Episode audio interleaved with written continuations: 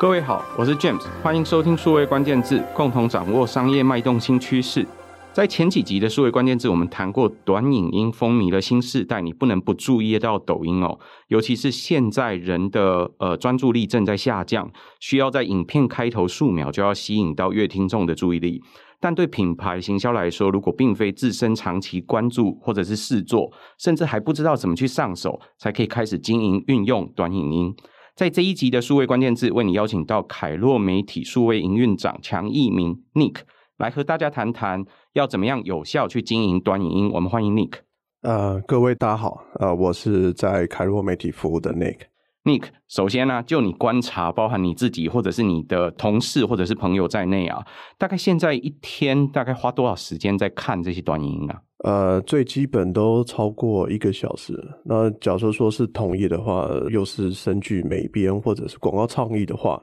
最起码有三个小时以上。那会希望就是呃，行销人员真的是想要了多了解，就是短影音的趋势或者是内容如何产制的话，一到两个小时以上应该是跑不掉的。我想对大家来说，为什么会特别问这个问题？因为如果你真的花时间下去看这些短影音的话，无论是从 YouTube 的 Short 到 TikTok 的平台上，或在 Facebook 或 IG 的 Reels 上面看的话，你会发现你必须花超多时间在看这些内容，短则十秒，长则九十秒的内容。有一些你大概看了一下没有兴趣，你大概很快就会划过去；但有一些如果有兴趣，甚至呃，你可以重复不断的在看。那我想，很多在从业相关的人，大概看了几遍之后，会开始关注这个内容应该要怎么去操作。所以这些内容的呃节奏啊，或者是格式，可能有哪些特殊的地方，不太一定要花多少时间。可是那个时间一花下去，通常都是呃一两个小时以上的时间。所以对大家来说，好像这个时间的成本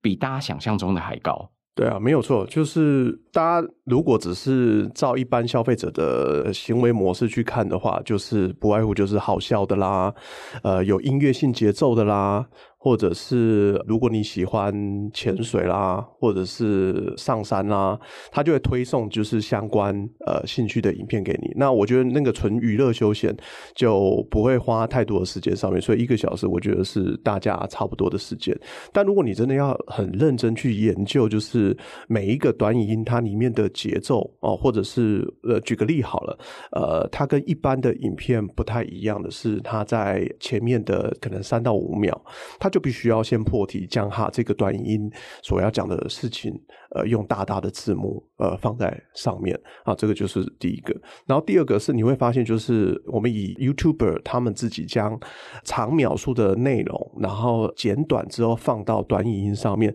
他们也会无形之中将短语音里面的内容的速度给加快。那这是第二个。然后第三个是它的那个条列性的一个特性。会更加的鲜明，他会告诉你，就是说三件事情，或是五件事情，然后接下来他会一二三四五，而且他在讲一二三四五的当中，他会特别指定在关键字上面。他的目的很简单，他是为了让阅读者阅读完毕之后，因为非常短嘛，他可能一个短音可能不到一分钟，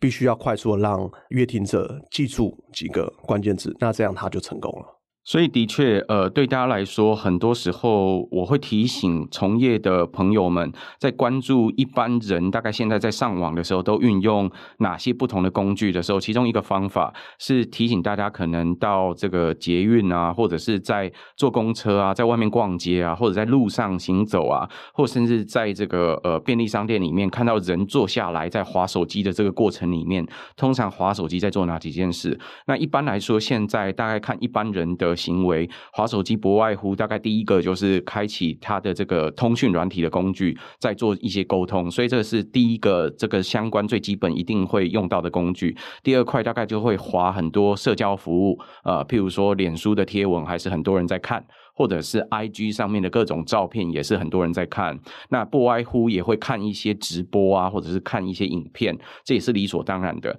但是如果你仔细在看大家在滑，现在在很多地方看到大家可能在动哪些东西的时候，其中一块就是短影音。这个直视的短影音非常流行，在不同的平台上面，其实有大量的朋友都在收看。那如果你去分析大家一般的行为，除了 YouTube 的 Short 里面有非常多原生内容来自原本就在经营 YouTuber 这些相关的朋友之外，另外的在 Facebook 或 IG 上面，其实也可以看到大量的这些直视的短影音在推播。那推播的过程里面，你就不得不一定会看到很多，其实看起来就是抖音照搬的内容，这些中文的内容，但是是简中的这些内容，对大家一般的大众来说，显见的就是这个短影音事实上有大量的需求需要被满足。可是，在满足的过程里面，如果本地的内容不够多，能够推送给一般的消费者或乐听众去看到这些内容的时候，很有可能他就得挑本地的乐听众，也同时很受欢迎，但是并非呃本地所生产的这些相关的内容，所以你看到很多短影音的推送，其实是呃大陆的大量的内容在照搬到这些平台上面，这是一般现在乐听众常见的趋势。是呃，就像 James 所说的，就是照搬过来的内容，大多都是一些呃有趣的啦、好笑的啦啊、或者是很魔性的音乐节奏舞蹈的啦。我觉得这个对一般消费者当然笑笑就好了。那但是如果我们是做行销人员的，呃。肩负就是要将品牌的讯息，好，或或者是呃，我们是内容产制者，我们想要将我们所讲的呃内容，想要更好的传递给到听众们的话，那我我想我们必须要注意，这是一个很大的一个红利的市场。我想从一个地方就可以看到这件事情是，呃，大家自己在滑手机的时候，比如说打开 Meta，当然它改名了，以前叫 Facebook。那或者是 IG 的时候，你会发现，就是这两个平台，它将那个直立式的这个 Reels 的这个可以看到内容的这个选项放在第一栏。好，这某种程度代表就是他们非常的想要让使用他们的阅听者第一优先看到这样的一个内容。好，那不知道大家有没有发现，就是我可能往左右滑，滑了几个就是限动或者是呃 reels 的内容的情况下，我再往下滑涂鸦墙的，就是有关于我的朋友或者追踪人的这个相关的贴文。其实过了不久，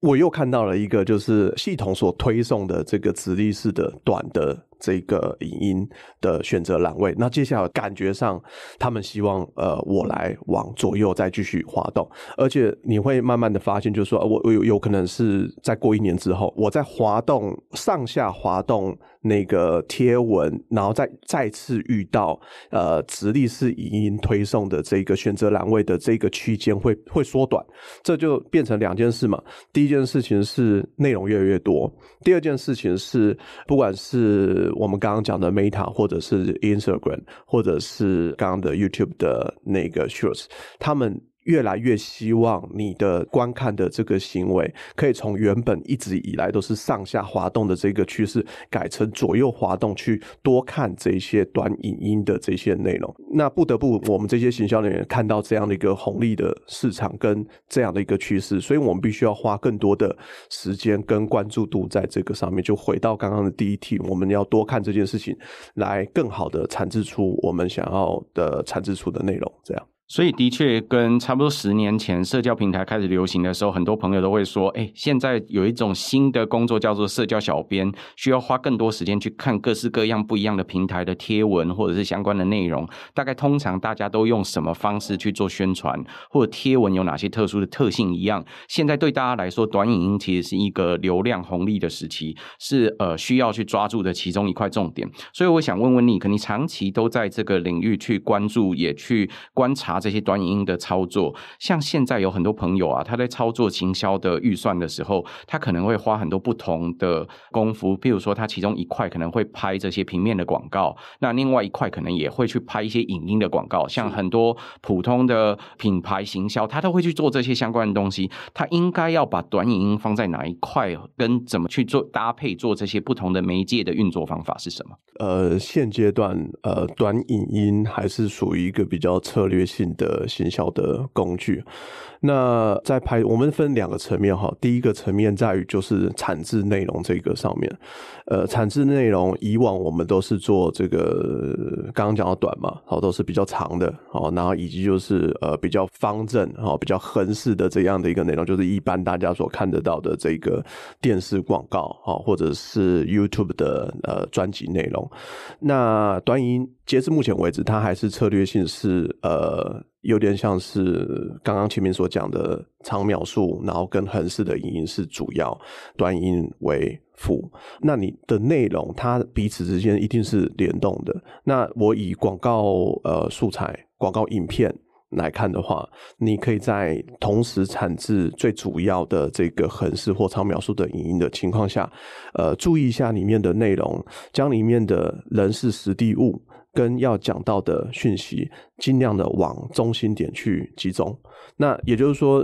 当你的横式长描述的素材创造出来之后，你更有空间，或者是更好的可以去剪制短影音跟那个所谓的直立式的音。就简单来讲，就是你只要截中间的那一块，再上几个字幕和挥动的字幕，其实就完成了。它不需要再去额外去更改它的这个里面画面的内容，或者是节奏，或者是会发生，哎，我在做。裁切的时候，结果我的主角被被被裁到只剩下一半的脸，那这个是属于内容产制的部分。那另外一个在呃，因为我是做广告投递的嘛，好，那呃，就广告投递的基本上来讲，短影音它一定现在就是有流量。所以，我常常举的例子是，当我呃协助广告主投递一百块的情况下，那可能会让系统自动去做分配。那呃，就实际上的一个状况，它也许是呃约莫有十块钱左右的这个预算，会让系统自动分配到刚刚讲的短音的这样的一个流量上面。我觉得就是以目前上来讲的话，我们先让系统，他们都说他们有 AI 的一个演算法，可以帮你找到最对的人，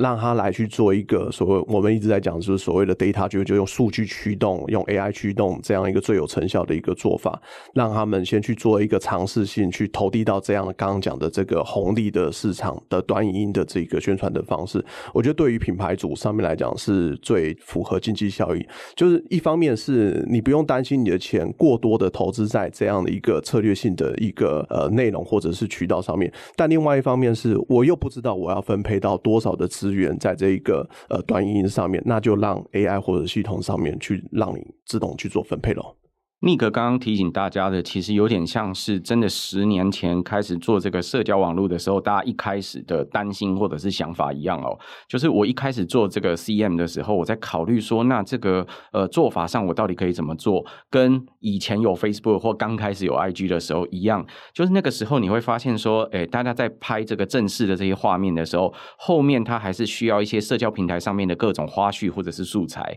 所以你需要撰写贴文，你可能还得要有一些。侧拍的照片，或者是侧拍的短影片一样，那个时间点其实就有很多朋友开始陆续发现说，你在创造一些素材的同时，你需要有侧拍花絮啊，或其他的侧拍的想法，这样来做。那现在短影音听起来也是很像这样子。就我如果在操作的时候，我在设计这个影音的素材的时候，我需要考虑焦点在哪些地方。所以我在运作的时候，我除了有横式的这些拍法之外，我如果到时要裁切成直式的这种短影音的画面，我也非常容容。易就可以在后置的时候，我再另外去做。可是我在事前，我在呃铺陈或者是观察的时候，就需要把这些焦点还是要重新设计起来。这分两个不一样的阶段来说，这是第一个是在准备素材的时候，首先要考虑的点。那第二块才是说，OK，那我现在有了这些相关的素材，我在不一样的平台上面，我需要去 reach，我需要考虑的这些观众的时候，我要怎么去投递？那这牵涉到广告预算怎么去投放的问题的时候，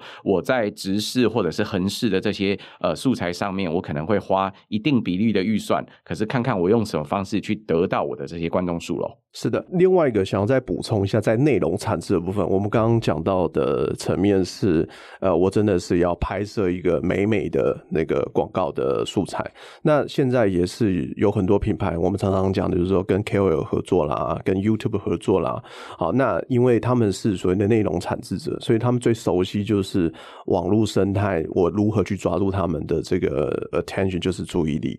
那品牌主也会跟他们合作，所以他们会在直立式影音的上面会去直接呃让那个 KOL 们就是去。拍摄属于他们的短影音，但他没有能够在这个短影音上面去呃巧妙的将品牌主想要传递的讯息给无缝接轨在这个短影音的内容当中。这个就是呃品牌跟意见领袖合作产制出的一个呃，我们常常在讲白话就叫叶配。对啊，那这个也是一个很常见的一个行销的模式。所以其实，在递送的方法可以很多元。除了呃刚刚说的同一种素材，可能在操作的时候会有一些不一样的做法。同步在，譬如说我在拍 CM 的同时，也考虑到我在做这个直立短影音的这个过程里面，我可能可以后置在做些什么。另外一块，我也可以跟很多不同的 KOL 做再扩散的合作。我跟他讨论好，我可能想要传达的重点之后，由他主动自己去拍，他可以互。互动的这些内容的形式来做短影音的扩散或者是应用咯。是的，再回到还是短音上面，就是其实以前还没有短影音出现的时候，单纯就是呃 YouTube 很红，有 YouTuber 的情况下，其实我们就已经有开始有业配的合作了啊、那短影音出来的时候，它跟之前相较于有什么样的差别？是短影它更短嘛？那所以它更能够吸引这个阅听者的眼球。所以我的观察啦，哦，短音。通常会具备下面我所讲到的点，第一个是它会有很强烈的音乐性的节奏，好，然后第二个点是跟着这个音乐性的节奏，它有非常简单性的一些肢体的动作或者是语言，所以常常看到就以前 TikTok 上面就会有什么呃魔性的一个舞蹈，然后请大家来。一起做一个舞蹈的大赛，好，那就是这样的一个原因。好，那再来就是，呃，当我这个短影音有很强烈的这个节奏跟音乐的元素的情况下，那这个时候我需要其他人，就是乐听者，他能够来进行扩散嘛，然后觉得这个东西非常的有趣，非常的好玩。所以，当然前面的这样的一个门槛，我必须要做得很简单、很低、很容易上手。那另外一个是我必须还要跟几个意见适合的意见领袖去合作。好，我随便举，比如说有些人可能就是不擅长跳舞，但我就是邀请了他来跟我一起来参与这样的一个互动。结果他跳得很好，那他造成了一个反差的情况下，其实一般的乐听者他们看到的时候，或甚至他的粉丝看到的时候，他都会很愿意的来跟我们来进行互动。某种程度，我品牌要宣传的讯息。或者是品牌的那个品牌感，都在这样的一个影片当中被宣传出去、扩散出去。所以我觉得刚刚讲到的就是节奏强烈的节奏、音乐，然后跟透过意见领袖的这个扩散，其实都是很好在短影音上面去做一个行销的几个元素点。Nick 刚刚提到的这一个元素其实非常有意思哦，常会听到一句话叫做“抖音一响，爸妈百样”。强讲到这句话的时候，一般人有时候不太能体会那是什么意思。其实某种程度来说，有很多抖音上面非常流行的短影音，或者是你可以看到有大量吸引大量互动的短影音，它有一个很大特色，就是它的音乐魔力很强。然后透过那个音乐魔力，会有一些相关的互动的肢体语言。那通常是跳某种舞。所以呃，前一阵子可能有很多朋友听到呃，譬如说开花舞很流行，韩团的开花舞很流行的时候，在短影音上面就会有很多人。模仿，而且有各式各样不一样的这种复杂的变化。那或者是前一阵子也有很多朋友开始流行求佛舞一样，就是你在短影音上面可以看到有大量互动，它可能同时具有音乐性，跟同时具有互动的动作的特性。那再加上有很多的 KOL 或者是相关你周遭的人，如果同步都在学都在跳，或者一开始也许跳的不是很好，或者是有些我们都开玩笑说，连我自己也是一样，就是肢体语言可能没有那么好的情况，我都可以跳的还。可以，那这样子的互动性就会增加起来，也能够达到某些品牌想要宣传的效果咯。是的，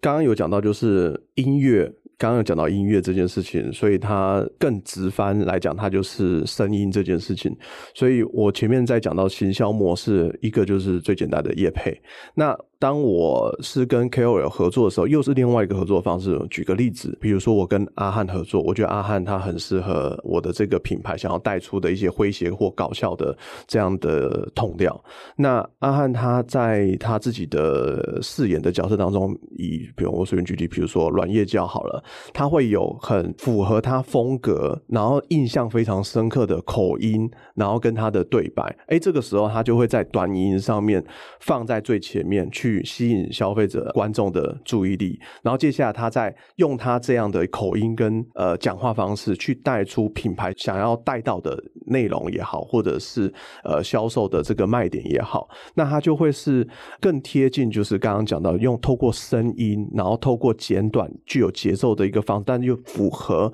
KOL 意见领袖的呃风格的方式，来协助到品牌端做到更好的沟通。Nick 刚刚提到的这一点，也是很多时候我们在广告的元素里面一定会提到的其中一个事情。曾经在过去的电视广告里面，都会希望可以让大家记得某些 slogan。我想现在这些声音的元素会在短影音上面能够呈现更多。可是。我听到也有很多品牌主或者是很多的创作者跟我讨论的时候，会提到对短影音的操作有些疑虑哦。他们特别会提到有几个地方，第一个是呃，好像不一定很容易创造互动，很多时候其实很困难创造它跟使用者的互动。有时候只看到有大量的流量，但是并没有很多的互动出现。第二件事情是，好像在看短影音的很多朋友，他的这种受众啊，他是特别的非主流，也许是譬如说比较年轻的朋友，所以他的。的消费族群或者是消费主力，并不是这一群族群。那另外是它好像难以衡量成效，尤其是如果对于很多想要转换啊，特别是做导购的一些朋友来说，他在做衡量绩效的时候似乎比较难，因为他很难再把短影音的这种曝光再转过去变成他的点击，最后换成是比如说他的呃购物车或者是实际的业绩这一块，你肯定有什么想法可以提供给大家？我想呃，还是从我自己的本职学能，我因为我。这是做媒体广告的广告投放的部分嘛？那我们来看这件事情是短影音的发迹，还是从这个 TikTok？那 TikTok 本身就是。全部都是短音的，所以他在呃这个短音的上面，等于是说所有的获利来源或者是内容的产值，全部都是短音，所以对他来讲，他是全部都靠这个为生的。但问题是，TikTok 在台湾市场，呃，也许在年轻人当中是很红的，当然，呃，确切的数字调查我这边可能背不太出来，但他以这个覆盖率上来讲呢，他肯定是比起虽然大家都说 Facebook 是老了。对，那比起 Facebook 或者比起 YouTube 来讲，它是呃小的很多的。好，那所以第一个就是原生就原本在做短音的这个平台，在台湾的这个覆盖率，它可能没有那么大。好，那我们再回头回过头来看。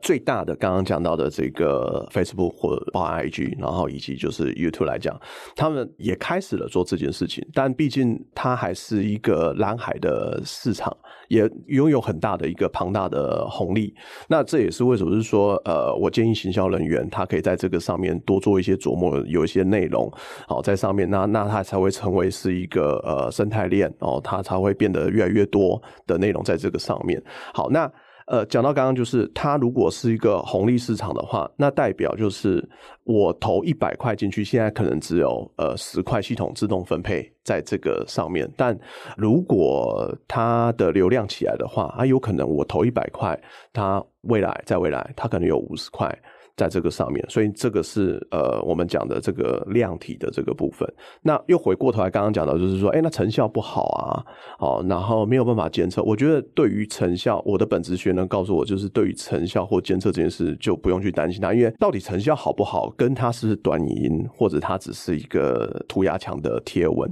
没有关系，跟我刚刚讲的这个 Facebook 啦或 Google 他们的演算法写的好不好。啊，AI 厉不厉害有关系，因为它的系统是整合在一起的，它就把这个你的这个呃涂鸦墙的流量也好，或者是刚刚讲的短音的这个流量也好，全部都放在一起，这是一个流量池子。那最后运算出来就是说我到底从池子的哪个人挑选出来是这个品牌最需要找到的人，那是由那个演算法去做决定的。所以成效好不好，要相信那个演算法有没有找对人。而短影音的部分，我们只要顾虑到就是它到底是不是呃未来的那个流量池当中会是逐渐在扩大的那一块。那所以针对现在的这个阶段，我们认为短影音它还是一个策略性的呃一个阶段。所以我没有要将我一百块全部都放在上面，但我选择相信这个演算法跟 AI，让系统自动去做分配。所以现在可能是一百块中的十块。但未来当中，它有可能会变成一百块的五十块，那我们就静观其变喽。尼克刚刚的提醒提醒大家说，在看这些平台的时候，无论你是在这个涂鸦墙上面看这个平台，或者是你用 APP 直接在看这个平台的时候，你就会发现说，它把第一屏或者是很重要的某些推荐，其实都放在短影音上面。也就是说，它其实是希望它的使用者主动去注意这些不一样的短影音。那如果在投放的时候，你觉得它很难互动或很难衡量，其实你必须相信这些平台它的演算法在考虑到这些使用者足迹的时候。有多少注意力放在哪些地方上面？那这些地方它最后又会被放在什么样的 tag？或者是什么样的分类上面，他觉得也许最适合你这个品牌的，所以你在铺陈这些相关的素材的时候，你都得考虑，并不是说哦，我只做某一种素材，我不考虑其他素材。你可能在铺陈的时候都得去注意很多其他的地方。那我在观察的时候也特别提醒大家哦，常很多朋友会告诉我说，哦，这个是非主流，不是我们这相关的族群。第一个是现在大家的使用者时间或者是注意力都越来越破碎，所以在这种情况之下，你会发现不同的同温层。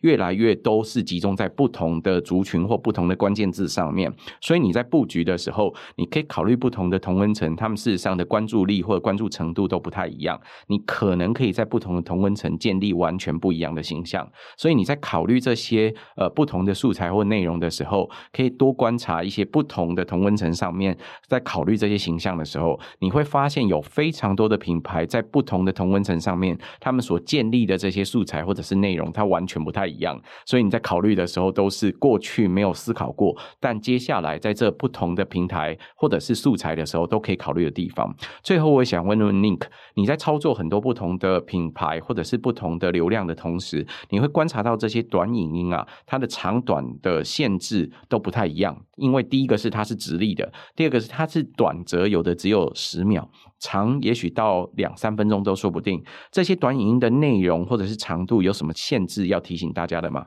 呃，我从两个层面啦。第一个层面是我最熟悉的这个广告影片啊。那广告影片一般大家最有感觉就是三十秒啊，然后再十五秒。那我觉得越短越好。哦，那最直接的就是 YouTube 上面，你我们很常就是要看影片的时候，前面他就会传一个影片给你看，然后那他有三十秒，有十五秒，但是可能几年前越来越多那种只有六秒，但是你又没有办法 skip 的那种广告，所以为什么越来越多这种广告？是因为 YouTube 他们认为这样的广告最能够吸引消费者的眼球，而确实，我们以逻辑上来讲。如果你能够将一个三十秒要讲的东西塞在这六秒钟，用一个关键字给带过的话，那事实上我不需要去管理那些情绪上的铺陈，我刚开始就能够知道你的 sales point，你的这个产品的销售利基点在哪里。然后接下来你很巧妙就是将你想要带到的这个品牌的给你的感觉，透过这个画面或者是音乐来进行呈现，让丰富了这个关键字的这个强烈度。那回到就是刚刚讲的，就是如果是以广告素材上面，我刚刚讲到越越短越好，甚至是 bumper 的刚刚讲的六秒。那所以在网络的 vertical 的影音短影音上面，当然尽可能就是我认为啦，十秒以内是一个好的一个法则。那如果是从内容产制来讲的话，以一集就是呃 YouTuber 的内容来讲，大概是抓在十五分钟到十分钟，也有可能是十分钟以内七八分钟。那在呃短影音的上面来讲，通常都会抓在一分钟。那刚刚有最前面有讲到，就是那短音目前的功能是什么？它的功能要么就是我先做这个，比如说我现在有一集节目，那所以我在昨天我就先将那个短音给放上去，先告诉大家我的这个 agenda 有哪三块。好，然后我透过这一分钟，先简单的告诉大家，就是，哎，我这集影片非常的精彩，有三个重点要告诉大家，然后一样是关键字的一个作用。那通常在一分钟之内是可以很好的，呃，将我们讲的这三个阶段。分别以关键字的方式来好好的跟观众给讲清楚，所以以一般我所观察，这个不能说我建议，因为毕竟我自己不是内容产制者，我观察到大部分职律师的这个影音多半都是落在一分钟左右的一个部分，这是针对着所谓的内容产制的部分。所以尼克刚刚的提醒，其实特别要提醒大家哦，如果在做这些内容产制的时候，短则只有十秒，甚至呃，像 YouTube 现在有一种很流行的广告，甚至只有六秒，但是对大他来说，最长最长大概都是落在一分钟上下。那你必须在一开始的前几秒就要能够 keep 住大家的注意力。所以很多时候，他可能做一个比较长的内容，但他最后再剪成比较短的这个形式，会在这个短形式里面，在只有一分钟甚至只有几十秒的时候，就必须要。先丢给大家相关的注意力，要能够抓住大家的注意力，知道说哦，这个我最重要要递送给你的是三个关键字，或最重要递送给你的是五个很重要的，你一定要记记住的点，让大家会有兴趣，能够再回过头来关注你更长的这些不同的内容。那你铺陈内容的形式可能还很多元，还有传统的 YouTube 啦，或者是更传统的电视广告，或者是相关的这些不同的内容等等。希望大家都对短影音的操作有更多的收获，能够知道说，在接下来你要操作短影音的时候，有哪些思考或想法可以提供给大家。今天很感谢 Nick 来帮大家分享，也很开心今天呃跟 James 一起来跟大家分享短影音，也谢谢各位在线上的收听。如果喜欢我们的节目，请多多帮我们转发、宣传或五星好评。我们下周再会，拜拜，拜拜。